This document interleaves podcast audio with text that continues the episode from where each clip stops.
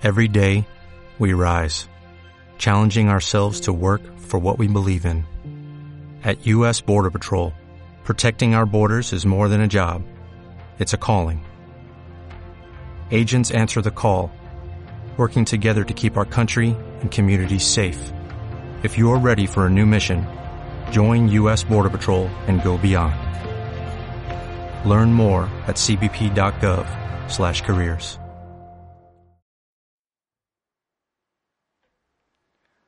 Hola, ¿qué tal? Muy buenas noches a todos. Venimos aquí con un podcast más de Vivimos en una esfera en este mes del terror, hashtag mes del terror, hashtag Tengo qué miedo. miedo, eh, hashtag qué miedo tengo. Yo soy Luis Alvarado Yo soy Valeria Sánchez. y juntos somos eh, eh, Tropical Panamá. Los besos que tú me diste. El vato. Empieza a cantar. Bien inspirado. Hoy vamos a traer un par como de casos o como conceptos acá. Un caso y un, con- no un sé qué chingados es, pero ahorita Algo que voy te va a Ay, dejar güey. pensando. Ahorita los voy a dejar pensando, hijos. Ustedes no se preocupen, déjenme la tarea a mí. La- literal. Déjenme la tarea. ¿Cómo le fue esta semana, compañera? Bien. Jiji. Ya, ¿todo- todo bien? Bien, todo bien. ¿Todo bien, compañera? Todo ¿Ya, ya bien. comió? No, la neta no. Chinga. ¿Y tú qué onda? Yo ando aquí con madre ya. Otra vez sin querer ir a la perra escuela, como ya es de costumbre. Como todos los días. Ah, madre, eh, sí me empezaron a doler las costillas. Yo creo que eh, me están doliendo las costillas y, y Ya hace ratito no, no, me, no me dolían. Por si. Yo digo que ya nos están vigilando y nos, y nos están mandando frecuencias para que me duelan las costillas. No, hombre, no mames. Eh, vato va- Bien intenso. Bien intenso. Bueno, compañera, pues para Empezamos. no extendernos tanto porque no sabemos el chile si va a durar Pues lo que, los casos. lo Lo que que dure, dure, va, lo que sí, dure. ustedes escuchen. Lo que dure, Es va. interesante, son, es un caso y un concepto. Chido. eh, un concepto que les es voy a un, enseñar es un a caso, contar. es un caso de homicidio, todos los casos de homicidio son interesantes. Ay, Jolo ay, borro. sí. A mí me entretienen escuchar casos. Jolo Pero bueno. Ay, güey. Si ver, quieres ya empezamos. háblenos, Este compañera, háblenos. es un caso que sucedió en Querétaro y es conocido como la llena de Querétaro. Así se llama. Bueno, no, así le pusieron. Así se llama, así viene en su acta de nacimiento, la hiena de Querétaro. Así viene la morra. Su papá, el lobo de Wall Street y el y la leona de la selva. Lo está ahogando. Me estoy ahogando. Esperen, dejen tomar agua. Ok, aquí pausa comercial. Este, funerales, don, don Jovito. Te vas a querer morir, pero de los precios bajos que tenemos. Así, y también nos patrocina nuestro, este gran patrocinador, El agua. el agua clara. El agua más clara que verás en tu vida. Bueno, este, empezaremos un poquito hablando de, de la autora intelectual del crimen. Claudia Mijanjos Arzac nació en Mazatlán, Sinaloa, en 1956. Mazatlán sin nada. Uh, arriba, arriba, ¿verdad? Este, tuvo una infancia, pues, feliz, eh, sin maltratos y sus necesidades materiales y afectivas, pues, resueltas. Este, estudió la carrera de comercio y fue elegida cuando era joven en un reina de belleza en Mazatlán. Cuando sus padres murieron, le dejaron una cuantiosa herencia y poco tiempo después se casó y se fue a vivir a Querétaro con su esposo. Es un empleado bancario que era ocho años mayor que ella. Ay, Sí, claro. 40 Este. y 20. De formación católica, pues ella fue maestra de catecismo, ética y religión en un colegio llamado Fray Luis León. Hoy como yo, como yo. El vato. Qué pedo, me sacaste de onda, dije, ¿qué? Eh, ahí fue donde estudiaban sus tres hijos, Claudia María, de 11 años, Ana Belén, de 9, y Alfredo Antonio, de 6 Ah, años. Ana Belén no es la niña que No, es sale María en la Belén. pelusa, de Bel- en, ¿En la pelusa? en la pelusa familia, en la familia peluche. En la pelusa familia. Bueno, este. Para Claudia.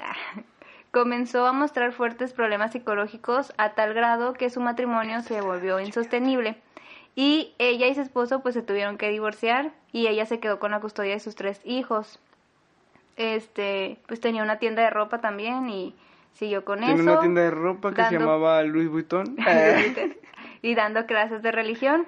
Eh, pero la gente que estaba a su alrededor pues notaba que tenía pues varias problemas mentales, emocionales. Estaba loca la ruca. Sí, En pocas palabras, dicen aquí en los frenos, está loca la ruca. exactamente, se le iba el avión.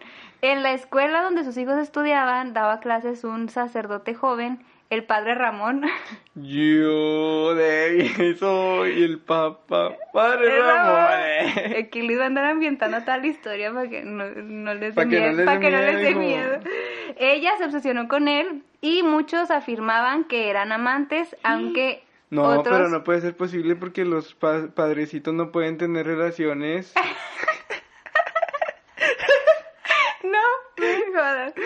Bueno, eh, muchos negaban esta versión y él y otro cura, el padre Rigoberto, hablaban con- constantemente de ella.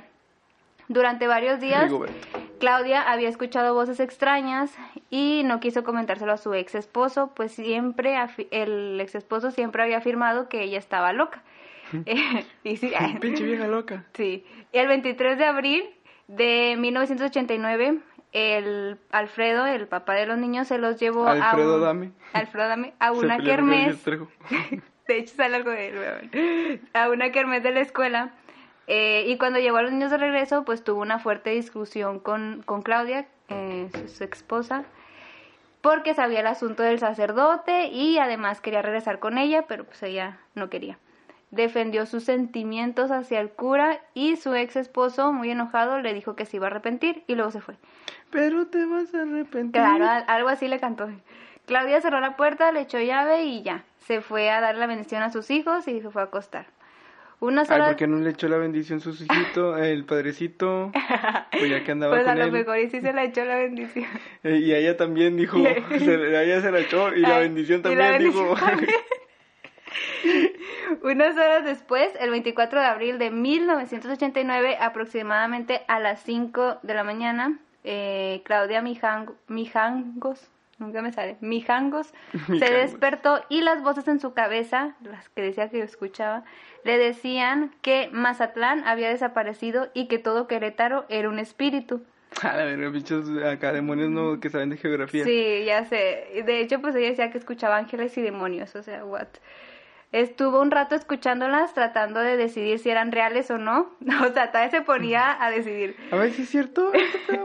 Después se levantó, se vistió, fue a la cocina y tomó Se tres cuchillos. tacones. Sus hijos aún dormían tranquilamente, pero Claudia había decidido matarlos. El primero en ser atacado y el primero en morir fue Alfredo Antonio, el niño más pequeño, quien fue agredido mientras dormía en su cama. Claudia se apoyó sobre la cama del niño, le tomó la mano izquierda y a nivel de la articulación de la muñeca le ocasionó la primera herida. El niño, al sentirse herido, realizó un movimiento instintivo de protección, pero su madre siguió cortando. Lo hizo con tal frenesí que le amputó por completo la mano izquierda.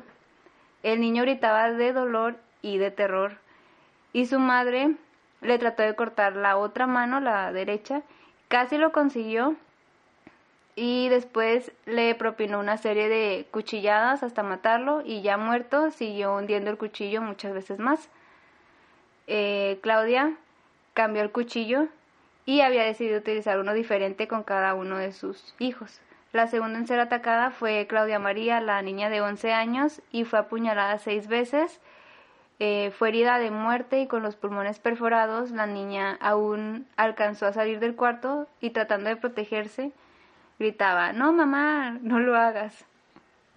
Y pues los alaridos de dolor y desesperación fueron tan fuertes que los vecinos se despertaron, pero decidieron no intervenir, que es muy típico, ¿no? De antes que tiene el asunto de ellos y de ahora Sí. también. Bueno, de siempre. Sí. De hecho dicen que es como es como un, un síndrome o caso que siempre pasa, no me acuerdo cómo es el nombre, pero que es como que tú como espectador de algún crimen o así, es como que sientes que ay, pues hay más personas a tu alrededor y tú intuyes de que, Que alguien más que alguien lo va a hacer y pues nadie lo termina haciendo. Entonces es como algo que, que siempre pasa, de eso de que piensa la persona que, ah, pues este vato va a llamar, a lo mejor alguien escuchó, pero dices, ah, otro vecino lo, lo va a hacer.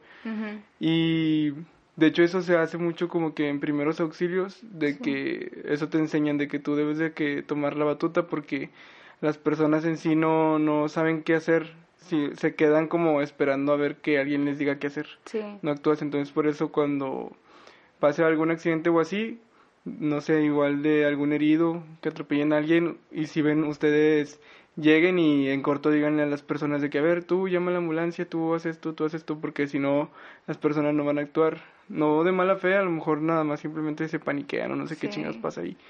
Pero pues sí, ese consejo les doy porque su amigo Luis Alvarado soy. Aquí se acaba este podcast. Podemos Bye. ir en paz. Bye. No, pero es muy raro lo que dices. Y sí, ya a mí me tocó hablar una vez al 911 y este al no final mames, ¿por qué hablas del 911?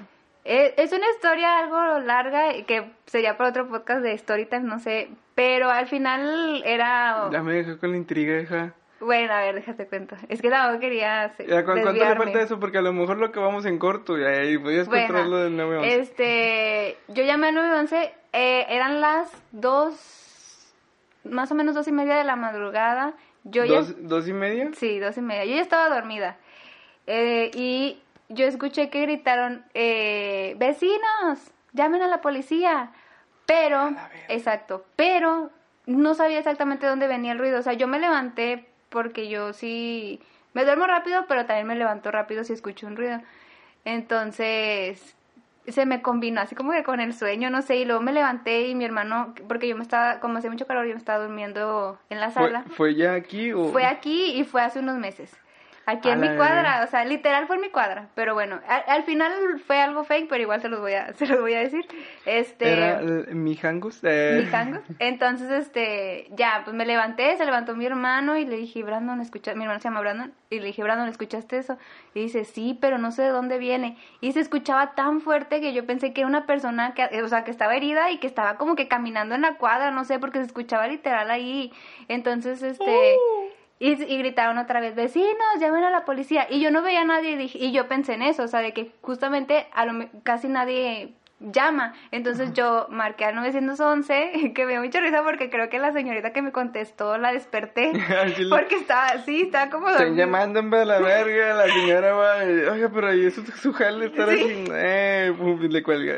Te lo juro, yo estaba, o sea, yo estaba así que, que, o sea, nerviosa porque no sabía por qué estaban gritando eso, o sea, de- o de dónde venía el, el- la señora, el- bueno, yo pensaba que era señora, pero al final resultó que era señor. Entonces, este, y yo ahí de que, señora, es que están gritando que llame 911 aquí en la cuadra, no sé exactamente dónde y no sé por qué, y la señora... Sí, permíteme. Así de que con una hueva, o sea, yo acá de que señora. Señora, nos está cargando la chingada. Sí, y luego ya, Espérame, total. déjame, hago mi café y luego Y ahorita, ahorita la atiendo. atiendo. Y ya me preguntó pues los datos de donde viví, bla, bla, bla, ya. Este, se los di y así quedó el reporte. Dijo, ah, pues ya vamos a pasar tu reporte. Y yo, ah, bueno, está bien. Y total, como toda vecina chismosa que soy, salí. Ya, mm, no mames, capaz si la, te disparaban allá afuera y ah, bueno, sale. espera, todavía hay historia. Entonces ya, total, es que gritaron como tres veces así de que vecinos, llamen a la policía. Y no, no salieron todos los vecinos, si acaso salieron como los vecinos de, o sea, salió mi mamá, mi papá, porque también se levantaron, eh, como de dos o tres casas más, y unos viejitos que venían de la otra cuadra que también escucharon. No mames, pinches señores. Te lo juro, Ya vayas a dijeron- dormir, te lo juro, ustedes. esos viejitos venían y yo, yo pensé que estaban en la misma cuadra de nosotros y no, este, le preguntó mi mamá, dijo, es que nosotros venimos siguiendo los gritos desde nuestra casa y yo no manches, qué pedo que estaban haciendo, de que no Capaz se si para Sí. Y ya, total, así quedó. Y todos de que no, pues de dónde viene. Y sí, de hecho, los otros vecinos también habían llamado a la policía. Yo creo que por eso mandaron una patrulla. Porque pues si nada más hubiera sido un reporte, yo creo que ni hubieran ido. Pero bueno, este, estaban todos ahí de que no, que viene de allá, que de acá, que de acá. Y mi mamá fue la única que latinó. Mi mamá fue de que es que esa casa la están rentando y no, y acaban de apagar el foco y no sé qué. O sea, mi mamá analizando todo el panorama, sea, ya caí una asustada de que qué y está esa, pasando. Y esa pinche casa al chile, yo no le tengo confianza. Sí, porque- mi mamá así de que, y ahí, ahí vienen los gritos. Y yo así de que, ah, y, Y yo de aquí, que, y aquí hay marihuanos, y aquí como hay la marihuana. morrilla. como la morrilla. Aquí hay mar- De hecho, de hecho para eso va la historia. Entrevistaron a tu mamá, ¿no? Sí, y aquí hay Aquí mar- aquí hay. Y chequé mi casa, y chequé mi cuarto y Y nada. Chequé mi casa y chequé magnolias y, Y nada. nada. Y mi papá de que no, que de allá y que el vecino que de allá y que no sé qué y todos así. Y total, no llegaba la policía, no llegaba, dieron las 3 de la mañana y no llegaba nadie. Y ya como a las tres y media llegó la, llegó una patrulla. Y ya este se ¿Qué acercó. pasó, Ramírez? ¿Qué tenemos? Sí, ahorita vemos qué pedo. Ahorita vemos qué pedo. No se preocupe, señora. Nel, es orina. Nel, Nel, no, no es un fantasma. Y luego ya este se baja el poli y habla con uno de los vecinos y, y total. Y luego ya se escucharon, prendieron pues las sirenas cuando llegó el, eh, la patrulla. Y la, eh, la persona que estaba gritando, vecinos, llamen a la policía, gritó, vecinas, está armado, así. Y pues todos así de que, y el policía también bien... Está armado, pero de valor. De valor. Sí, el policía nada de valor. Y se, No se vino a estacionar acá a mi casa, ahí estaba la patrulla, yo me metí y metí a mi hermano, mi mamá y mi papá estaban en el chisme con los viejitos, se metieron a la casa, pero estaban ahí en el, pues en el Mm, porche. Entonces ahí estaban ellos y yo de que, o sea, les están diciendo que está armado, independientemente de que sea o no real, pues métanse, ¿no? Pero bueno, ya no hicieron caso. Y aparte pues tengo otro hermano chiquito y ya me fui con él allá. Está armado, pero el rompecabezas que estábamos haciendo, ah, ¿verdad que dijo? Y luego, total, este, el policía va y se acerca y si era en la casa que mi mamá decía, eh, y le grita que ya le aventó las llaves o no sé qué, que, que entre. El policía pues obviamente no iba a entrar, él no estaba armado. El policía, no, ay, no, no quiero entrar. Sí. Entonces, ya no, o sea, no supe ni qué onda porque pues ya se fue todo el pedo para allá y luego ya total, este, no supe si entró el policía o no, pero ya como a las cuatro más o menos, o cuatro y media, no sé, se fueron. Yo, a veces me voló el sueño, o sea, yo la neta ya ni dormí, yo tenía que ir a trabajar en la mañana, me tocaba de día para empezar, o sea, fue como que... Ya, ya, ya. Sí, y luego ya total, ya me... Dice mi hermano que me dormí de volada, pero no es cierto. Eh. Entonces, ya total, así quedó y no supimos ni qué pasó, o sea, ya no supimos qué onda. Y al día siguiente ya llegó de trabajar y todo y le digo a mi mamá de que, oye, ma, ¿te enteraste de qué pasó? Y dice, sí, que eran unos vecinos que estaban, o ellos, ellos estaban rentando esa casa y estaban drogados.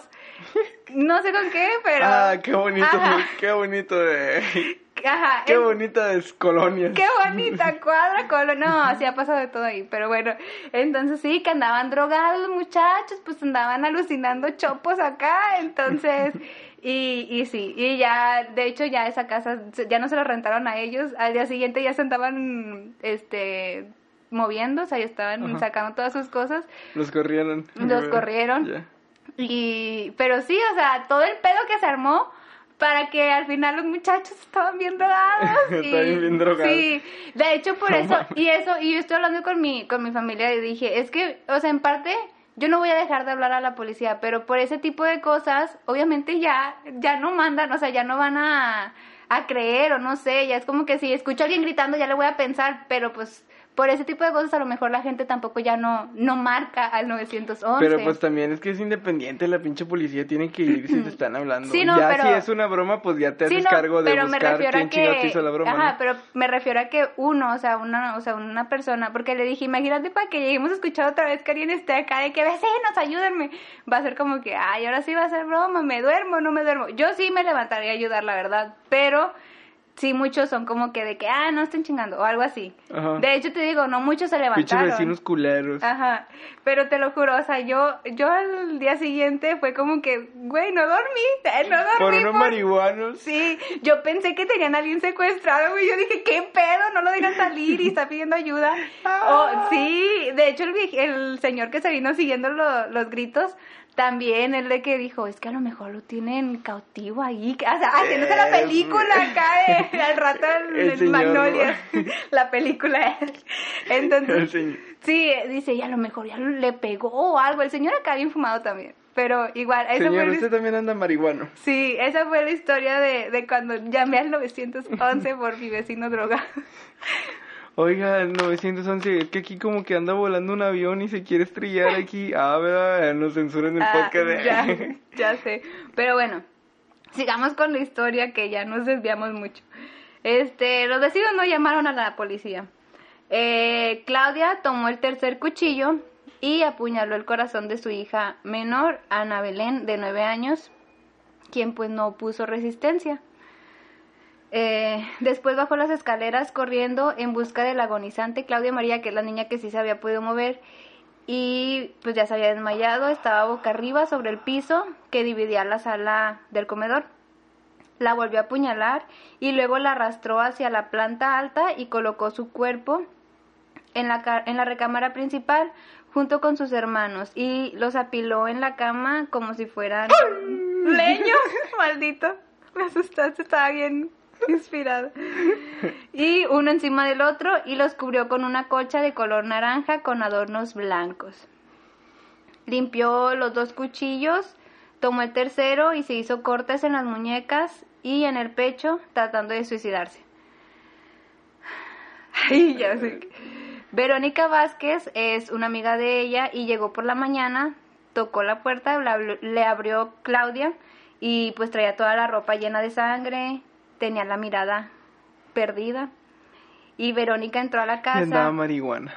sí, como mi vecino, y supuso que su amiga había sido atacada. Luego vio los cadáveres, eh, a Claudia, Claudia desvariaba eh, diciendo que los niños se habían llenado de ketchup, de capsu. Eh, y Verónica... Hijos de su pinche madre, la verdad no saben comer estos niños. No puedo creer lo que, que dijera eso, pero bueno. Verónica salió huyendo porque pues también era, era insoportable el olor, decía, y llamó a la policía.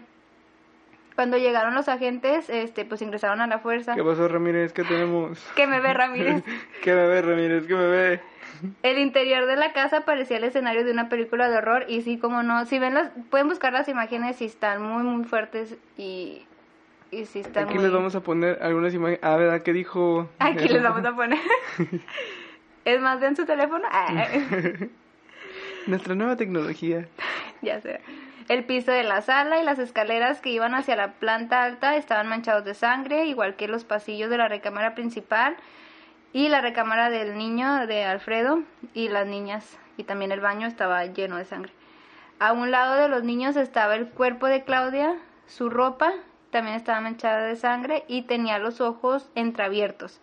En la esquina de la recámara, sobre un sillón, había dos cuchillos de cocina, uno de 41 centímetros y el otro de 33 centímetros, ambos con cachas de madera en color café, limpios, porque ya los había lavado.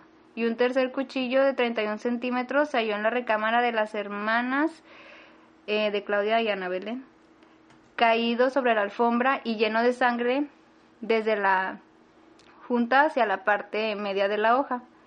Los policías pensaron que la mujer también estaba muerta, pero el comandante Adolfo Durán le buscó el pulso en el cuello y descubrió que todavía estaba viva. Llamaron a la Cruz Roja y la trasladaron a un hospital, al hospital de Seguro Social. Bueno, cuando despertó, eh, la mujer decía, mis niños están dormidos en la casa. Eso lo dijo cuando despertó eh, en el hospital. Y ante las preguntas del agente del Ministerio Público investigador Sara Fereguino, Fereguin, Feregrino, eh, le decía que ella quería mucho a sus hijos. Bueno, lo voy a citar. Yo quiero mucho a mis hijos, son niños muy buenos y no son traviesos. La asesina estaba sedada y amarrada de pies y manos. Se le tomó la primera declaración el 27 de abril del 89 a las once y media, tres días después de que masacrara a sus hijos. Luego añadió más cosas, responsabilizando del crimen al sacerdote que supuestamente amaba, y lo voy a citar todo. El padre Ramón me, había, me hablaba telepa telepáticamente. No lo puedo tomar en serio si dice el padre Ramón. El me, padre me Ramón. imagino al padre Ramón. Al padre Ramón, yo también, pero bueno, el padre Ramón me hablaba telepáticamente. Él influyó para que me divorciara, pero como mi madre era un freno moral para que me uniera a él, el padre Ramón con maleficios mató a mi madre, como me sigue trabajando mentalmente para poseerme y también mi marido quiere regresar conmigo y me trabajaba mentalmente. Fue tanta la presión que me descontrolé. Ay, sí. Después cambió su Esto declaración. se va a descontrolar. Después cambió su declaración y dijo que no se acordaba de nada y que la había despertado su amiga que tocaba la puerta de su casa y que después la habían trasladado al hospital. Hablaba de sus hijos como si estuvieran vivos, o sea, ella ya estaba pues loca, perdidamente. Los pe- Perdidamente enamorada del padre Ramón. Del padre Ramón. Los periódicos condenaron su crimen y la bautizaron como la llena de Querétaro, aunque en un momento su abogado defensor Julio Esponda Ugartechea, qué raro apellido, nunca lo había escuchado, trató de inculpar a su ex esposo en el crimen, pero los exámenes neurológicos determinaron que Claudia padecía un trastorno mental orgánico, epilepsia del lóbulo temporal, acompañado de una perturbación de personalidad tipo paranoide, por lo que se suspendió el procedimiento penal ordinario y se acordó aplicar una, med- una medida de seguridad de 30 años por el, el triple filicidio, la pena máxima contemplada en esa época. El 23 de enero de 1992 fue trasladada del Cerezo Femenil Sur de la Ciudad de México a Querétaro y Claudia Mijanjos Arza quedó recluida durante más de 20 años en el anexo psi- psiquiátrico del reclusorio de Tepepán. Su pelo encaneció y comenzó a utilizar anteojos y en el 2007 la operaron de la glándula tiroides. Pese a los años de reclusión, nunca recibió visitas de su familia. Pues no, ya las había matado. Ah, ¿verdad que dijo? Ah, ¿verdad que dijo? Y después aquí hay, un, hay una notilla así bien rara que dice, eh, el llamado cazafantasmas mexicano Carlos Trejo, Pinche pendejo ese güey. entre comillas cazafantasmas, mostró en un programa televisivo conducido por, por Adal Ramones un video con la supuesta aparición de los hijos asesinados de Claudia Mijanjos y una supuesta grabación donde los espíritus de los niños gritaban, no mamá. Ella estaba viendo la televisión en la prisión No, mamá, no y le tocó y, le- y le tocó ver la transmisión y tuvo una crisis nerviosa y tuvieron que sedarla y pues permaneció ¿A bajo la- la vigilancia médica, sí, a la señora, porque vio la transmisión de Carlos Trejo según Qué bonito. O sea, Ajá. que mató a sus hijos y luego veía otro rollo. otro rollo, ya sé, ¿verdad? Qué raro. Y si mal no recuerdo, apenas este año acaba de salir de Así cumplir es. su condena en junio, creo. Este, y esa es la historia de cómo Claudia mató a sus tres retoños. Y cómo Carlos Trejo lucró Con eso. con eso. Ajá. Pinche Carlos Trejo no vale verga ese vato. ¿Y si se armó la pelea? Y yo me voy a pelear con ese güey un día con este más grande. Yo me voy a pelear con Carlos Trejo, ya le dije. Etiqueten aquí este- a Carlos Trejo. ¿Cómo se llama el otro güey? Para que sienta el poder de los frenos de no volían, güey. Ay, ay. ¿Cómo quién? Como este con el que, se, que según se quiere pelear, que no sé Ah, cómo se llama. que, nah, ya no se pelearon con el Alfredo Adame. Alfredo Adame. No, pues yo ya lo había escuchado lo de la llena de Querétaro. Sí, yo también de hace mucho. Y Está. Ah, bueno, yo quise contar este caso porque me pareció interesante. Y también porque, o sea, la morra era como, o sea, sí había como que algo ahí paranormal. Porque, o sea, pues sí le hablaban voces, lo que dijiste, Ajá. de que Bueno, y demonios. De hecho, hay como datos de que ella eh, hacía dibujos de ella representaba de que, ah, me habló tal demonio, tal ángel, y ella los dibujaba. Sí. Y se los enseñaba a su ama de, de llaves, a la sirvienta Sí. se los enseñaba. Y era como que, ajá, ¿qué pedo con esa señora? No, decía la ama de llaves. Está. Sí. ¿Ibas a decir algo? Ah, no, no está. Está algo raro porque. No sé, o sea, se- estuvo, como quien dice, fue una joven normal y ya hasta apenas cuando ya creció y todo eso, ya fue cuando se desarrolló todo esto. Yo no creo tanto en lo paranormal y así, yo, por ejemplo, en este caso que ella decía que veía ángeles y demonios y así, yo siento más que nada que sí tenía un problema mental, o sea, como que sí estaba loquita, como que era algo más esquizofrenia o algo así, ya ves que los esquizofrénicos sí ven como cosas, no sé. Ajá. Entonces, yo lo veo como ese lado, pero sí hay personas que creen en lo paranormal y sí y dicen que a lo mejor pudo haber sido que sí le hablaban las voces así de los ángeles y los demonios. Yo no sé cómo sea un demonio. Es que sí, eh, haz de cuenta, pues son cosas como de la psique humana. O sea, todo está conectado, es como de la psique y de esas enfermedades se despiertan ese tipo de cosas, como los poltergeist, que le dan paso como a los ángeles y demonios. O sea, todo está conectado. Sí. A huevo hay cosas más, más allá que, que nada más aquí el, el, el espacio terrenal.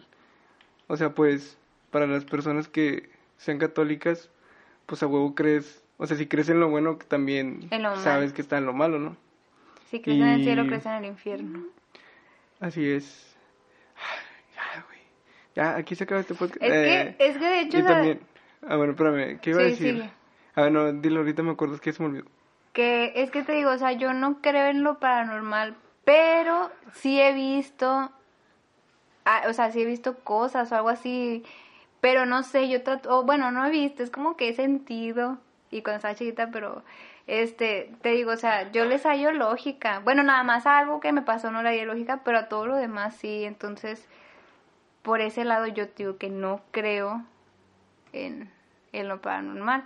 Pero pues como tú dices, hay gente que cree que en lo bueno y en lo malo y así y que sí puede suceder. Yo esto lo, yo yo sinceramente este caso creo que en vez de ser algo de fantasmas y todo eso, es algo más como que médico, ¿no? O sea, como que ella estaba loca, tenía esquizofrenia o algo así y, y se imaginó todo eso y mató a sus hijos. Pero pues a mí me da miedo, o sea, me da más miedo como que todo ese tipo de casos, ¿no? O sea, me, sí me ponen la piel A chinita. la verdad le pegué, pensé. No, no se asusten, hijo, nomás le pegué aquí al, al micrófono. Pero ese es mi pensar, Ese es mi pensar. ese es mi pensar. No, igual pues en la casa sí, en Sí, esa sí, casa sí, sí sí. está embrujada esa pinche casa. Sí, obviamente. O sea, pues dicen que quedan muchos- los espíritus, ¿no? Ya Sí. ves, Carlos Trejo fue ahí a la casa a ver los Sí, espíritus o sea, de Carlos sus. Trejo sí, fue- sí fue un, un, un- pendejo, o sea, lo- no le crean a Carlos Trejo, pero Ya sé, esa pero casa ahí- sí, sí, o sea, todo Es ese más, tipo de cosas vamos sí a ir a quedan- la casa. Así, vamos a ir, no, hombre, no mames. Vamos aquí a Rambert. ¿Tú sí irías? Yo sí, la neta, yo sí iría a una casa que estuviera embrujada. Embrujada, entre comillas. Para que ahora sí creas, hija. Sí. Es que ya ves que dicen que hasta no ver, no creer. Ay, ya bien muerta del infarto. muerta ay, del infarto. Pero creyendo. No, no. ¿No, No, irías? pues, A mí me gustaría mucho ir y grabar, no sé, sería cool. yo no sé. Yo, yo, yo siempre he dicho con, con esas cosillas como que no, no se juega también. Es que no se juega, digo, o sea, ay, ya sé que no, pero no, que ya bien miedoso el vato y que no, no. No, o sea, pues, o sea, es respeto nomás sí, a ese tipo de cosas, es, es como que otro mundo ahí que está flotando. Y A te mí- digo, a, pero digo, a mí huevo sí que me hay, o gustaría sea, ir alguna si no, cosa si así. no crees, empieza a creer, les digo a todos, va, porque el chile era, ¿qué? ¿Que los mate a todos? Qué bueno que tenemos aquí a Diosito con nosotros ahí colgado. Se voltea. Ay, cállate, no, eso sí da miedo. Ay, Ay, güey. Y nada, volteamos y ya está. No, hombre, cállate. Pero bueno, ay, ya me dio miedo. Ay, a las 5 de la tarde con ¡Aquí miedo. hay marihuana! ¿A qué marihuana? Me da más miedo los marihuanos de mi cuadra, güey. No me dan más miedo los cholos. Los cholos. Me da más miedo mi colonia, no mames. Me da más miedo mi colonia. Ay, güey. No es que bien güey. dicen, hay que tenerle más miedo a los vivos que a los muertos. Ah, ay, tengan- ay, tengan- de viejita los bichos. Ténganle miedo a los dos, no me la neta, no, si está. Nah, hombre, a los Si vivos. está. ya me duele. Tenme miedo. Ah. Tenme miedo, tenme miedo de. Ya, ya bien muerto el va a sacar de las costillas. Es que si lo vieran, se está acá arriba de las costillas porque ya no aguanta y su cara de dolor. Ten, tenme miedo, mami. Eh, dice. El vato. va. El vato. Así vato en un antro. Tenme miedo, mami. Ay, Voy a hacer una rola La de neta sí me que da se más llama así. miedo que me digan eso. Tenme miedo, así. A ver, un fantasma. Eh, como, eh, tenme miedo. A ver. eh, es que sí me dolieron las costillas, hija. Sí, Ya. ¿por qué? Chinga, sabe. ¿Qué estabas mejor- haciendo ejercicio? No, me- yo creo que me, me dormí mal no sé qué pedo. Ah. Estaba dormido aquí en mi casa. yo, eh, yo así de que, ¿qué estás haciendo ejercicio? No, que estaba dormido. Estaba dormido, ya. Chingue su madre ejercicio. Pinche cuerpo de la, de la chingada, ¿no? Ya cuando, cuando te duele nomás por dormirte. Sí, la neta, a mí también me pasa, tengo dolores de espalda, no me puedo dormir en un sillón, ¿por qué? No amanezco Porque bien, mueres. muero. Falleces. ¿Qué, qué tenemos, Ramírez? ¿Qué tenemos? A ver, Ramírez, ya. No, pues sí, yo nomás les digo ese, ese, ese rollo, no, no jueguen con esas cosillas porque sí se van a encontrar cosas. O sea, la neta sí, sí hay cosas eh, metafísicas. No, no solo es lo que tenemos aquí físicamente en el mundo hay de fuera de que eh, sean demonios, fuera de que sean eso, o sea, sí hay como como entidades malignas y entidades buenas que pues obviamente no sabemos dicen que son ángeles y demonios por el catolicismo pero igual pueden ser cosas del, del, del mismo universo no Eh, seres seres que están conectados también con el universo que pues hacen el bien y el mal. Entonces pues ahí chequense no ahí chequense vayan el con su doctor. Vaya, váyanse con su doctor a, a revisarse va. Como, ¿no viste una película donde... Bueno, no sé si tiene algo que ver, pero que el va... Es que me acordé de tus costillas. Al vato le dolían mucho los hombros. Es una película japonesa, creo. Ah, le duelen sí, mucho los que ya hombros. me con- ya me la contaron. Ajá, y que no, al final... no la he visto y me dio un chingo de miedo. eso. Resulta que le toman una foto y tiene como que a, a alguien ahí... Sí, porque es una morra que atropelló, ¿no? No recuerdo por quién es, pero sí, la según, tiene según colgada. yo, sí, sí, sí, no la he visto, pero la escuché hace poquito. Bueno, la, neta, como es japonesa, pues antes se ve algo creepy. Yo vi, yo, yo sí la vi, pero ya no recuerdo muy bien de, o sea, la historia y todo, porque sí me dio miedo. Pero sí, o sea, que la traía todo el tiempo, por eso le dolían mucho los hombros. Y la traía, o sea, él no la veía, pero después le toman una foto y se ve la mona ahí arriba de sus hombros. Sí, sí, sí me la contaron, o sea, de que el vato no- supuestamente atropelló a alguien y el vato se fue de, de largo Ah, y luego empezó a como que a sentirse más pesado y que le dolía la espalda y así. sí, era porque la traía ahí. Era El porque la traía, así que se toma la fantasma. foto y traía a la morra cargada en hombros y es como que... ¡ay! Sí. Y bueno, pues así, fíjense hijos, fíjense, porque se fijen en bien lo que hacen, las cosas que hacen. Ahí voy, ahí voy, déjenme agarrar aire porque ahorita se Si viene quieres lo te bueno. puedo contar otra historia. Ah, sí, Sí, que yo- te si puedo quieres te contar- puedo contar otra historia. Ahorita- Sigue, sigue, la, sigue la mía, pero ah, es que me duelen las costillas. Pero el show debe continuar, el show debe continuar. Esto no se acaba hasta que se acaba de el vato. Y luego ahorita, ay, se cae, Y el- se cae de la silla. oigan, es que Luis se acaba de desmayar. Ah. Se acaba de desmayar. Yo traigo más como... Un concepto. A ver, así es. No sé si ustedes han visto la... Esto lo hice de tarea para una clase también. Estábamos viendo como análisis de, del espacio cinematográfico porque pues yo estudio cine, ¿va? Y pues yo analicé la película de, de Truman Show. No sé si la han visto. ¿Tú la has visto, Truman Show? Sí. De Jim Carrey. Ah, no. Chingado. Me sonaba el nombre, pero no, no la vi. Bueno, The Truman Show es la, la vida de, pues, de Truman, protagonizado por Jim Carrey, donde el vato, perdón, el vato desde, la película se trata como de un reality show así como Big Brother, que, que pues obviamente ya saben ese tipo de shows que, que hay cámaras en todos lados viendo qué es lo que hacen los participantes, ¿no? Pero aquí es protagonizado pues nada más por una persona que es Truman el cual fue seleccionado desde bebé, desde antes de su nacimiento, para pues contar toda su vida, ¿no? Hasta que creciera y pues obviamente pues muriera, ¿no? Para esto se construyó como un set de televisión, así es como un domo gigantesco, la ciudad se llama Sea Heaven, Sea Heaven, y haz de cuenta pues nace Truman y lo meten ahí desde niño obviamente con papás falsos y pues todas las personas que interactúan en esa ciudad pues son actores, ¿no? Entonces se trata pues de eso, de relatar, de... se- el show se pasa 24 horas, los, las 7 horas de las 7 horas del día.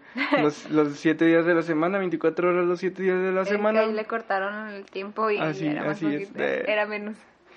Y entonces, pues sí, se trata de, de que todas las personas fuera de ahí del domo, pues pueden ver ahí en su tele la vida de Truman, pues todo el día, ¿no? Entonces, y pues para esto el domo, pues es como un cielo falso, así se ve todo el, todo el cielo, ¿no? Pero pues es de mentiras, porque afuera es un domo y está, está otro pedo ahí, güey, no se la crean. Todo esto es de la Matrix, de la- Entonces, pues Truman desde, desde el minuto uno como que empieza a ver cosillas. En ese punto, a lo mejor en toda su vida no le pasó nada dentro de ahí, pero cuando empieza la película le empiezan a pasar cosillas de que, aja, qué rollo, ¿no?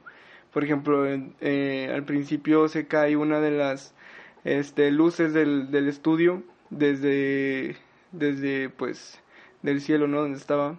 Y es como que Truman se dice, aja, ¿qué es eso, no? ¿Será un ovni o será este otro, esta otra cosa? Y pues al vato lo, lo, eh, lo, lo manipulan mediante la radio porque pues obviamente estos vatos ven todo y controlan todo el programa de que no, pues no se crean, eh, esto es como un avión pasó y se le empezaron a caer piezas, entonces para, para eh, ocultar eso de la lámpara, ¿no? Entonces el rollo es que Truman está siendo vigilado y está en una, en una vida de mentiras y él, él siente que es su realidad. Y bueno, lo que yo decía de esta... Vean The Truman Show, o sea, la neta está, está muy buena y si lo va a dejar pensando, ¿no? Lo que yo decía de esta película hoy en clase es que se relaciona mucho con, con el mito de la caverna de, de Platón y con la muerte de Dios de Nietzsche. Así es, ya empezamos la hora filosófica de Luis Alvarado. La hora informática. La, la hora informática. La hora de la clase. Sí, como ya se saben, pues la- el mito de la caverna, que se los enseñan, yo creo que desde la secu, ¿no? Esa cosa. Ya ni me acuerdo cuando me empezaron a hablar del mito de la caverna. Pero pues para los que no se lo sepan, le- les informo aquí. Yo aquí soy una pinche biblioteca andando, yo. Se preocupen, el vato. Aquí haz de cuenta, pues el mito de la caverna trata de pues una un conjunto de hombres, un grupo de hombres que están amarrados de, de pies y de manos, que están viendo, que los tienen viendo hacia una pared totalmente oscura, donde también atrás de ellos, a sus espaldas, hay un muro, en el cual detrás de ese muro hay un gran fuego, una fogata, donde hay objetos y personas que obviamente por la luz del fuego reflejan cosas a la pared donde ellos están viendo los, los sujetos amarrados y pues ese es su mundo, ¿no? El, ese mundo de, de que lo que está reflejado en la pared es todo lo que conozco y esas son todas mis ideas y es como lo, yo lo relacioné de que pues así es la vida de Truman, ¿no? Él, él está viendo ese muro que es esta ciudad Sea Heaven donde todo es como perfecto para él. No es una vida de que a él lo tiene todo porque porque en sí no no es como, o sea, le va bien, pero no es como que a la vida como que perfecta y en ese punto de la peli- de la película en ese tramo de vida que se desarrolla la película es donde más dudas le empiezan a nacer. Y eso eso trata mucho con, con el mito de la caverna, ¿no? Porque es, eh, en el mito de la caverna uno de los sujetos que están amarrados logra salir al mundo real y le cuesta tiempo como que ver la verdad, se da cuenta de la verdad, luego vuelve a bajar a la caverna, les explica eso a sus, a sus compañeros que aún siguen amarrados y ellos no le creen, ¿no? Incluso se enoja y muchas películas también cuentan como que esa historia de que a la gente no le gusta ver la, la verdad de sus de sus mundos, de su vida. Y aquí hace cuenta el papel de eso, lo juega como que una morra, o sea, no es spoiler, simplemente es una morra con la que Truman interactuó como que en su adolescencia, mientras él estaba en la realidad, donde él se enamora de ella, pero ella no estaba, o sea, literalmente en el guion, en el script que tiene este, este programa, ella no se iba a quedar con Truman, no, ellos ya tenían desde un principio quién iba a ser su esposa, quién iba a ser su mejor amigo. Y entonces esta morra un- eh, se lleva a Truman y le empieza a decir la verdad, pero Truman obviamente no es que no le crea o se ponga agresivo, sino que él no sabe qué pedo, no, porque, ah, qué pedo. Imagínate también si a ti te dicen alguien, una morra, no, de que esto no es real. Y a la morra se la llevan y ya no vuelve a aparecer en el programa, no la desaparece ni nada, simplemente la sacan ya. Porque pues obviamente todos son actores, ¿no? Nada más lo sacan. Eh, este programa es dirigido por Christoph, que es como el es el productor de, del programa, que él está observando y está dirigiendo todo lo que se va a hacer. Y, y sería pasar como, como si Christoph fuera un dios, ¿no?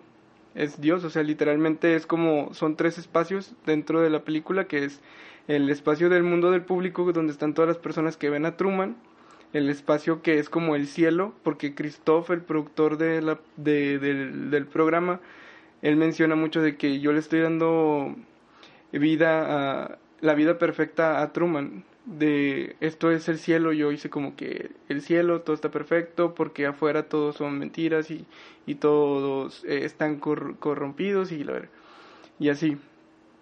Pero es también como una idea de un, de un Dios como retorcido, que te obliga como que a estar ahí fingiendo cosas que pues no son. Entonces, entonces para esto pues Truman se empieza a, dar cuenta de, muchas cosas, de irregularidades, de, todo lo que le está pasando. Y es como él ya quiere, él ya sabe, llega un punto en la película que ya sabe que todo es como una mentira y quiere saber, él tiene un miedo también, él no puede salir de la ciudad porque está rodeada como que de un, como de un lago. Y a él le inculcaron desde niño una le, le pusieron como un miedo al agua porque en el agua muere como que supuestamente su papá. Entonces desde ahí él le agarra un miedo al agua y no puede viajar porque le da miedo el que le pase lo mismo que a su papá. Entonces por eso él no sale de la ciudad. Entonces es así como una forma de mantenerlo aquí y que él no quiera eh, ver más. Y también es como que muchas veces lo que, lo que pasa que también en la vida real nos, nos ocultan cosas, como por ejemplo estas cosas paranormales, las cosas de, de, de ovnis extraterrestres. Porque agárrense, hijos. Ya, ya la NASA ya mandó un, un comunicado de que en menos de dos años van a revelar que hay vida en Marte. Así que pónganse, pónganse a ver, pónganse, pónganse chidos, hijos, porque esto, este pedo se va a descontrolar. Y no, y no quiere decir que sean marcianos, o sea, pueden ser incluso microorganismos, pero pues si hay microorganismos allá, es un microorganismo, acuérdense que ya, ya es vida, no nada más nosotros aquí y si hay eso en Marte, pues obviamente va a haber más cosas en otros, en otros planetas. Y es menos de dos años y la noticia acaba de salir hace una semana. El director de la NASA ya, ya lo confirmó, entonces agárrense porque ahorita yo ya me vi jugando el mundial contra Marte. Marte. jugando el mundial contra Marte. Este y sí, entonces es eso como como que ese juego de que nos están siempre vigilando Truman al final de ya como casi acabándose la película descubre todo lo todo lo que es la se los voy a contar, güey, pinche de Truman Show ya desde el 98, güey. De hecho, te iba a decir que, o sea, ahí le pegué al micrófono, que, o sea, la contaras. Va, de Truman se da cuenta de todo el pedo, ¿no? De que ajas, porque aquí hay un catering. Catering es lo que te dan, como que y las comidas para los talentos, ¿no? En una producción, de que él se va metiendo así como que en un, en un espacio de, edificios. Y le dije, ah, chinga, porque aquí hay un, un catering, güey, ¿qué es esto? Y él, es ahí donde él se, se empieza a dar cuenta de todo lo que le está pasando, de que nada es real, de que su esposa no, pues no es su esposa, no lo quiere, simplemente está allí como fingiendo quererlo, su mejor amigo tampoco es su mejor amigo. Entonces él se arma de valor, y cruza el lago en un barco y llega al final del domo donde pues ve como el cielo pero es, es simplemente como como un, por así decirlo como papel así una pared así simplemente pintada con el cielo y llega ahí su barco se estrella contra esa pared y la rompe y él se acerca y toca como que el cielo y donde lo toca se da cuenta que es una pared y ahí es donde el vato pues empieza como a llorar y se frustra, ¿no? De que haga que... ¿Qué O sea, sí, y es ahí cuando yo digo que dentro del mito de la caverna es cuando ya las personas se dan cuenta de, de su verdad. Entonces él, él, toca esto, se da cuenta de que pues todo ha sido falso, luego encuentra unas, eh, hay unas escaleras donde él sube como a una puerta y en eso le habla Christoph, que nunca se había comunicado con él y hasta y literalmente lo pintan como si fuera Dios, se abre como que el cielo y hay una luz y él está hablando como desde el estudio donde lo producen que ahí yo lo dividí como tres espacios, que era el mundo público, el, el espacio del cielo y el espacio este del estudio que, que en sí no, no te lo ponen como que ah, este estudio está en, aquí en el mundo público o está aquí mismo dentro del domo, sino como que te lo pintan como que está flotando ahí en otro, en otro lugar. Y le empieza a tirar rollo, ¿no? De que a, Truman, de que, ah, yo soy tu yo, yo te conozco, yo, yo sé que no te vas a ir y así, o sea, le empieza, o sea, no le dice así, pero le empieza a decir cosas de que allá el mundo, pues no es como, como tú crees, la neta estás mejor aquí. Pero es ese como, también deseo de Truman de, de saber qué es la verdad, no. De hecho, Truman es un juego de palabras en inglés de que Truman es el verdadero, el, el hombre verdadero, ¿no? Truman. Truman, entonces es como la relación entre el hombre verdadero y Dios y ahí entra también lo que les decía de, de la muerte de Dios de Nietzsche, que él habla de del momento en que el hombre le da como la, la espalda a Dios, a las creencias de que imponen como que el catolicismo y el cristianismo para ahora sí encontrar qué es lo que es el universo porque pues la neta no se no se soluciona todo en una religión hay cosas mucho más allá que aún no entendemos y es como lo que quiere Truman y sale por fin del domo y se despide con la frase que con la que él siempre amanecía no en las mañanas. O sea involuntariamente tenía como un eslogan de, de decir de que por si no los vuelvo a ver buenos días buenas tardes y buenas noches él así se se presentaba, ¿no? Cada, cada día, ¿no? Con sus vecinos, de que si no los vuelvo a ver, buenos días, buenas tardes, buenas noches. Y él se despide con esa frase y se va del domo. Y yo decía en mi presentación del día de hoy en la clase que él sale, pero, pero ¿a dónde va Truman? Es como simplemente él se va a un espacio que no es el mundo del público, o sea, el de nosotros, donde lo estábamos viendo, y tampoco es como el estudio donde está este Christoph, y tampoco se va como que al cielo porque supuestamente él ya está en el cielo. Él sale como a un espacio allí que es que yo lo yo lo veo como el mundo como de la verdad, el mundo de que ya es un hombre libre y es como un cuarto espacio dentro de la película. Ah, está bien fumada la verga. Eh, ya soy teórico ya. Yo no, yo ya deme mi premio Pulitzer. Y yo leí un libro. No, no, sí, ya terminaste, todavía no terminas, ¿verdad? Ah, bueno, y ya eh, y pues sí, Truman sale y también el, el público siempre está viendo como que la televisión, pero nunca vemos al público como, como viendo la televisión a un punto medio de sus ojos, siempre, siempre lo están viendo como que la televisión hacia arriba. Entonces también es como una forma de, del lenguaje del cine de decir, estos vatos se están volteando a ver al cielo, aspirando a tener la vida de Truman, que supuestamente es perfecta, pero para nada lo es, y es como también una reflexión de nosotros de que, ah, siempre te portas bien, siempre aspiras al cielo porque te dicen que va a ser bonito y todo, pero ¿qué tal si te mueres y si hay vida después de la muerte llegas y no es lo que esperabas? ¿Qué tal si todo era como mentira y ahora empiezas una nueva vida como en el cielo, pero dentro del cielo tienes que darte cuenta de, de que la neta no, no es el mundo verdadero lo que te habían pintado y tienes que salirte de ahí del del cielo, ¿no? Está como... Yo los invito a la reflexión. Ahora sí. Yo leí un libro eh, cuando estaba en la prepa. Es un libro pues, juvenil.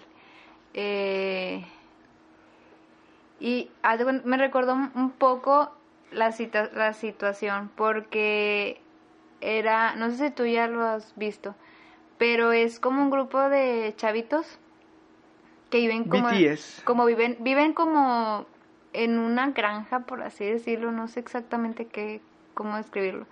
Y pues cada quien tiene su, su puesto, ¿no? O sea, su labor.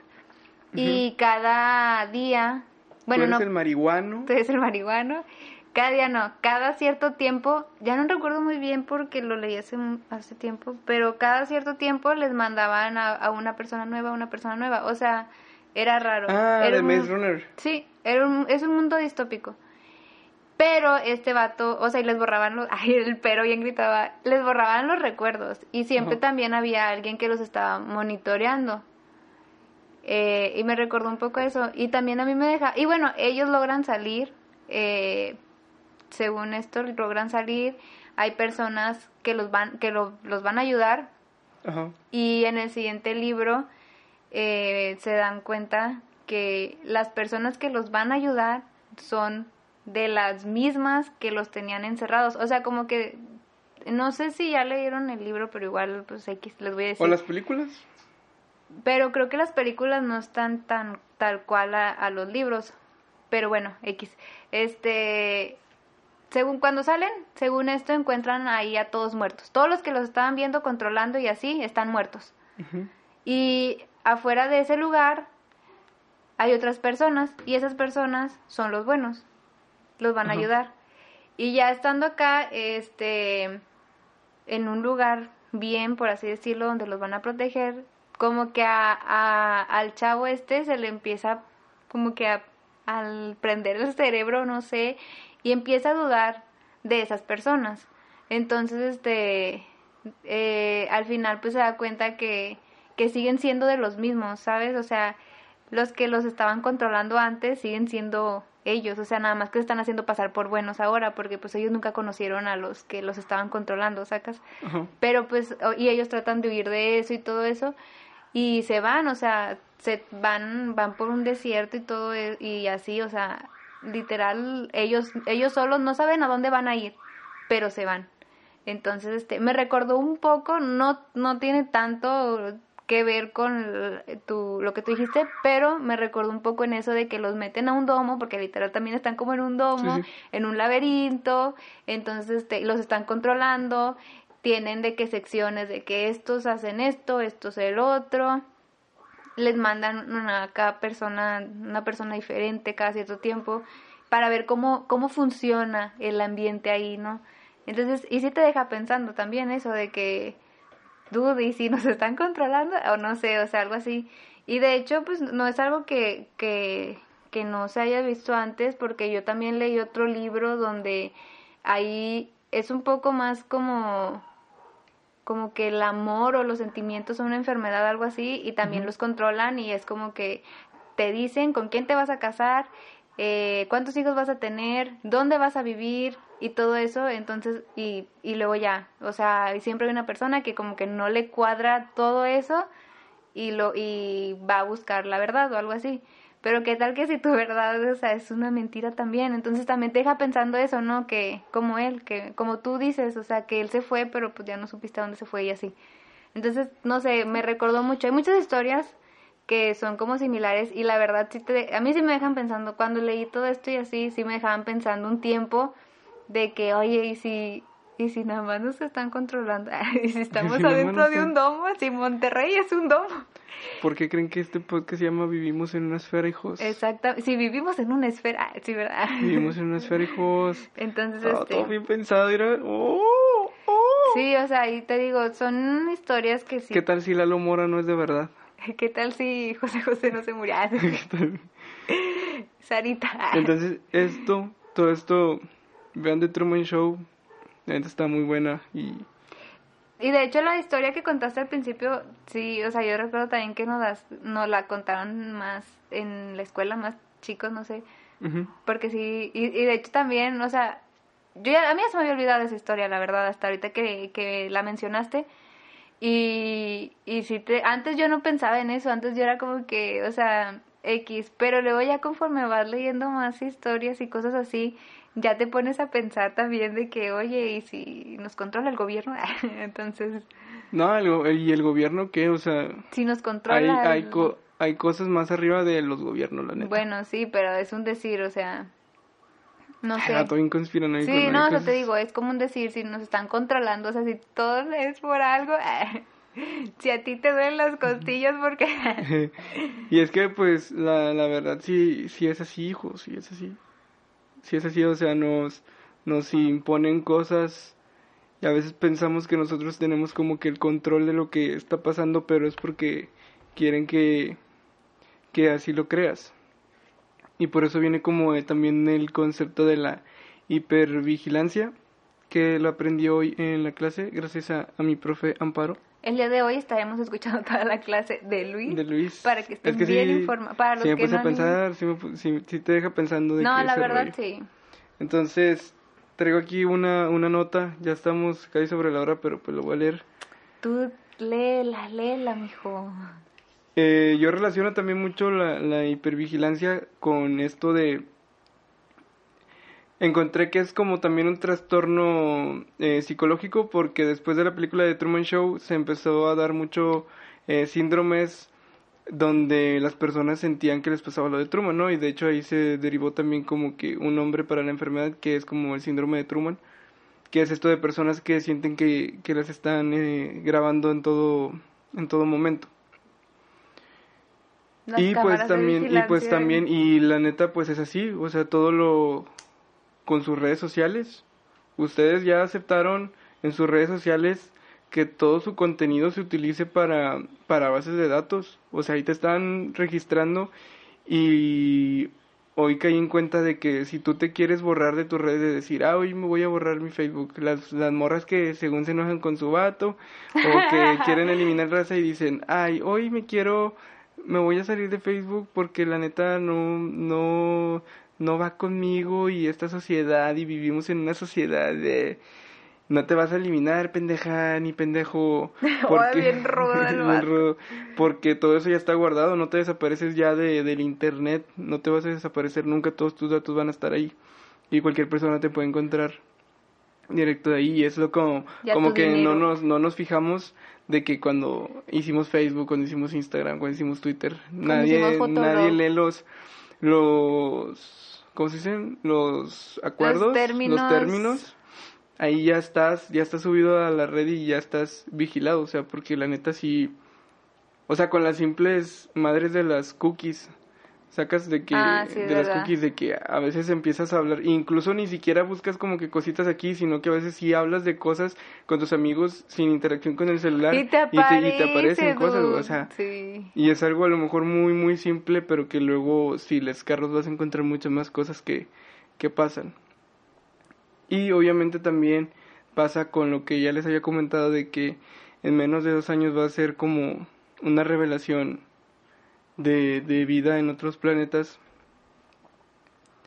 Y que la verdad, o sea, se dice mucho de ese tema de que la NASA decía es que la, la humanidad no está preparada para como eso, porque pues es la verdad, o sea, si, si revelas esos secretos, pues muchas religiones se van a, a caer y muchas personas se van a empezar a suicidar porque hay personas que pues sí que todavía no es tan fuerte que no afrontarían una verdad como esa y se va a empezar a hacer un pinche caos en todo el perro mundo. Sí, sabemos eso. Pero pues sabemos que pues si hay vida en otros planetas y que nos han estado observando y antes no pasaba. Empezó a pasar mucho más después de la bomba atómica que lanzó Estados Unidos y con el primer caso que hubo como así de, de encubrimiento ovni, que fue el caso de Roswell, creo que fue en el 57, como que 8 años, 9 años después de las... Bueno, 12 años después de la Segunda Guerra Mundial, donde caen, y esto, esto lo pueden checar en internet, hay varios podcasts, hay varios eh, como información, documentales, de que sí cayó algo ahí en Roswell, en Estados Unidos, que el gobierno lo encubrió, pero se dejó mucha cosa al aire porque era la primera vez que les pasaba y no supieron encubrirlo bien, por eso hay tanta información y aparte ya hay documentos eh, desclasificados donde pueden también leer todo esto. Ya después de ese caso se empezó a tener más cuidado, o sea, ya empezaron a tener como un un qué hacer en primer contacto con estas cosas, ¿no? De que acá y en corto ya tienes ahí a todo el ejército montando cosas y desapareciendo evidencia, pero con el caso Roswell no fue así porque fue la primera vez que les pasó y por eso hay tanta información de eso. Y los avistamientos de ovnis crecieron después de eso y después del, del ataque de las bombas nucleares, porque es como que esos seres que están allá en el espacio se dieron cuenta de que, ajá, estos pendejos ya controlan los átomos, ya se pueden chingar entre ellos, y si esta madre sale de aquí, de su planeta, ya nos pueden chingar también a nosotros. Entonces, es como si tuvieras un pinche chango que de repente empieza a hacer una bomba molotov, güey, un pedo así, es como le vas a poner atención, ¿no? Y ellos nos ven como así, ¿no? De que, ajá, estos vatos, una raza como, inferior, empezó a hacer este rollo y hay que vigilarlos porque la pueden cagar. Y sí, porque si la cagamos aquí con nosotros mismos, hijos, pues imagínate que no haríamos con el espacio del universo y los universos alternos que hay en la vida. y eso se llama más o menos como la hipótesis del zoológico que, que dice sobre y si los extraterrestres nos observan a distancia, que es prácticamente eso de que ellos ya nos ven pero tampoco quieren como entrar en contacto con nosotros por lo que ya les dijo que comenta la NASA de que qué pasaría porque si la pinche gente se volvería loca y van a empezar a, empezar con el mame de que es el fin del mundo y la verga y no, güey, no sería el fin del mundo, simplemente pues sabríamos que hay personas allá en otro en otro lugar, no tendría por qué acabarse el mundo, o sea, nosotros vamos a seguir aquí el pedo, es como a lo mejor es un ejemplo muy pendejo, pero es como las películas de Marvel, de que ya la raza sabe, ah, está este pedo, pero pues en sí es como que cada ah, quien sigue con su vida normal, o sea, no tiene por qué acabarse el pinche mundo simplemente porque sepamos que hay más personas. Y aparte es bien egoísta el pensar que somos los únicos aquí, bueno, mames. O sea, simplemente en nuestra galaxia, la Vía Láctea, hay un chingo de planetas, hay un chingo de estrellas, hay un chingo de cosas que ¿Cómo no, va a haber? ¿Cómo no puede ser posible que vaya a haber más cosas? No, no tenemos la, la noción de lo inmenso que es el espacio. Le dijo menso al espacio, dije inmenso, dije inmenso, no mensos de lo inmenso usted. de lo inmenso que es eh, el universo de que pues no tiene principio ni fin y que supuestamente siempre se sigue como que expandiendo. Cómo va a ser posible que vamos a ser los únicos aquí o sea eso ya hablaría mucho de del egoísmo también del ser humano. De que ah yo soy el único y somos los únicos que podemos tener la capacidad de de hacer estas cosas y así y pues no o sea hay más galaxias hay, hay más como, más allá de las galaxias, más allá de todo eso, hay más cosas y huevo hay, hay más, este, vida allá afuera. Buena o mala, pues quién sabe, va, pero pues la hay. Ay, ya bien tenso todo eso. Ya bien tenso, ahorita se nos apareció un extraterrestre que, que, me da por el dedo. Es lo que te iba a decir, los extraterrestres que me dan por el dedo. Esos extraterrestres que me dan por el dedo. No sé, ¿usted qué opina, compañera? Yo digo que sí, o sea, tienen razón. Eh, sería muy egoísta. Yo siempre. Sería muy eh. egoísta pensar que solamente nosotros somos los únicos Inigualables.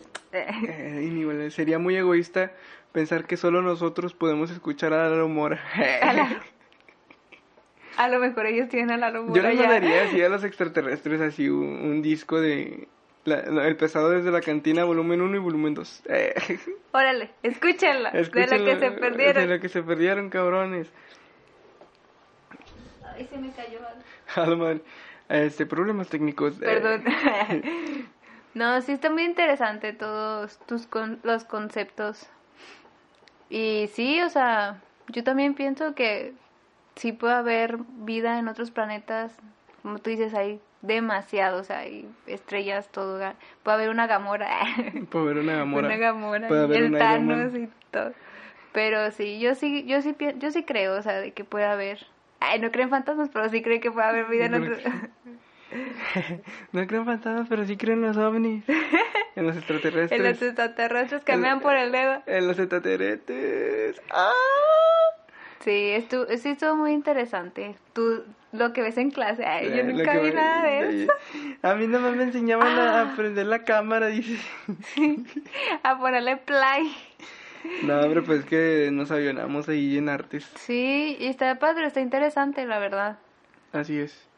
Lo- todos los conceptos que, que vimos en clase el día de hoy, muchachos. Así que hacen su pinche tarea porque va a valer 10 puntos en la calificación en la final. calificación. Yo, yo no les quito puntos, ustedes se los quitan. Exacto, Eh, como buen conmigo ya tienen maestro. 100, Con- ustedes ya tienen 100 y de ahí depende de ustedes mantenerlo. Sí, ay, no, no puedo con eso. Y pues yo creo que, que, que pues ya no, ya ha sido todo. Pues ya ha sido todo. Ya se acabó la misa hoy, ya, ya expresamos, Pueden ir en paz. ya expresamos todo lo que teníamos que decir en Ujú. este mes de terror. Hoy fue más como del suspenso y de existencialismo. Sí. Entonces, Igual, este, esperemos que les haya gustado el podcast del Ajá, día así de es. hoy. muchas gracias por seguirnos escuchando. Sí. O, va- o sea, va a Compañera, haber más, va a haber más. va a haber más aquí De en- cosillas de, de misterio, de suspenso, todo. De suspenso. Qué divertido. que, compañera, Compañero, sus redes. mis redes, ay, bueno, Twitter e Instagram ya se lo saben como siempre. eh, como siempre, Como siempre, Anaí Lozano. Anaí Lozano. Lozano Y en K. Facebook pues estoy como Valeria Sánchez. Jiji. Valeria Sánchez. Ya haga su página, hija. No, ¿para qué? No, y me sigue. No me sigue. Si no me siguen en Instagram, es que lo único que uso más pues, es, es Instagram. Instagram. Ajá. Twitter, la neta, ya tiene como años. Uh, desde que estaba como en la prepa, creo que ya ni lo he usado. Pero pues ahí síganme como Pero pues síganme. Vean lo que, lo que publica, las que pendejadas que que publicaban. Te odio, Javier, te odio. Pinche prepa. Ah, Pinche prepa. Y ya bueno, estoy harta de la escuela, de como la Luis. perra escuela, de la perra pinche escuela. Yo estoy en todas las redes A ver, sociales. compañero, díganos. Yo estoy en todas las redes sociales, Twitter, Facebook y e Instagram como Alvarado Nov, arroba Alvarado Nov, todo junto. Mi apellido es Alvarado y Nov, me apellido también así, me apellido Nov. Ah, no se crean. Eh, no, no se crean. No, no me apellido así.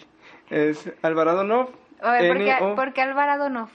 porque no sé. eh, Pues no. no, por, por un colectivo que tenemos que a lo mejor sale el siguiente año. Ah, va. que es eh, se llama Nosfres, un Va, colectivo va, acá de rap. Entonces, es como ahí mi, mi sello de, de pertenencia a ese colectivo.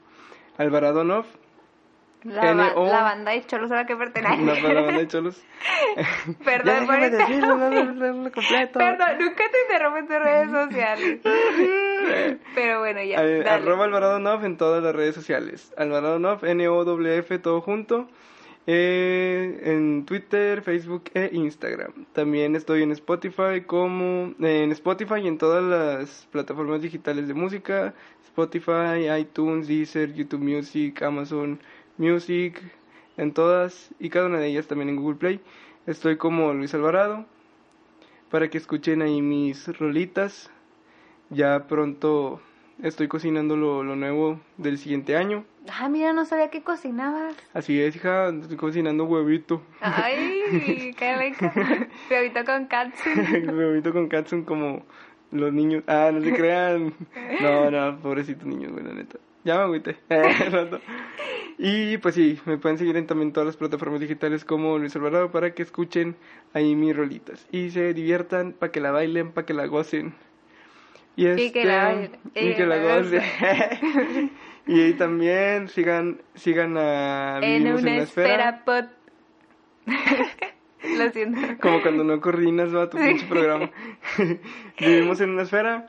Ya saben, es en- también en Uh. Twitter, Facebook e Instagram como arroba en una esfera pod, todo junto, arroba en una esfera pod.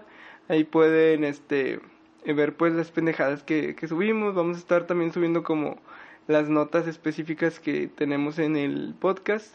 Ahí hay una publicación de las películas que de las que hablamos la semana Ah, pasada. de hecho, hablando de eso, yo busqué la película y no la encontré. la de Sí, la de Don't Look. Disney. La de Disney Don't Look. Es que te digo que esa es como un pinche... Sí, o sea, objeto perdido, o sea, dentro de ahí. Sí, o sea, encuentras la foto y todo y, y, y, pues las imágenes, pero, o sea, en sí la película yo la quería buscar porque la quería ver y Ajá. no y la busqué y no la encontré, o sea, no sé, no, no está. A lo mejor cuando descongelen a Walt Disney ya Ah, pues lo a lo vamos a tener. Deberíamos ir a descongelarla, A porque la neta sí me quedaron ganas de ver esa película. Si ya se hizo lo del área 51, ahora nosotros vamos a proponer el día que vamos a descongelar a Walt Disney. ¡Yay! El día de que todos vamos a entrar corriendo como Naruto allá a Disney y vamos a encontrar a Walt Disney y lo vamos a descongelar. Sí, la neta. Entonces ya saben, ahí síganos como eh, arroba en una esfera pod en todas las redes sociales, Twitter, Facebook y e Instagram, para que se enteren de las cositas nuevas que vamos a estar trayéndoles a ustedes en este mes del terror, octubre, que va a estar chido. Sí. Más porque va a caer en jueves. En jueves, 31 de octubre va a caer en jueves, así que espérenlo. Muchas gracias todos ustedes por escucharnos. Gracias. Nosotros people. fuimos Luis Alvarado y Valeria Lozano. Sánchez. Ah, Valeria Sánchez Lozano. Valeria Sánchez Lozano. Y el Luis Alvarado, no, Fucking- ¿no cómo era? No, Luis, No Lu- Luis fucking Alvarado. Brother. Cálmate, Paulina Rubio. Ánimo, que tengan bonita semana. Sí, bye. Skyler, ¿qué? Que los mate a todos. No creas en todo lo que te dicen. Voltea a tu espalda. Tal vez alguien te esté viendo. ¿No te encantaría tener 100 dólares extra en tu bolsillo? Haz que un experto bilingüe de TurboTax declare tus impuestos para el 31 de marzo y obtén 100 dólares de vuelta al instante. Porque no importa cuáles hayan sido tus logros del año pasado, TurboTax hace que cuenten. Obtén 100 dólares de vuelta y tus impuestos con 100% de precisión. Solo con Intuit TurboTax. Debes declarar para el 31 de marzo. Crédito solo aplicable al costo de la presentación federal con TurboTax Full Service. Oferta sujeta a cambios o cancelación en cualquier momento.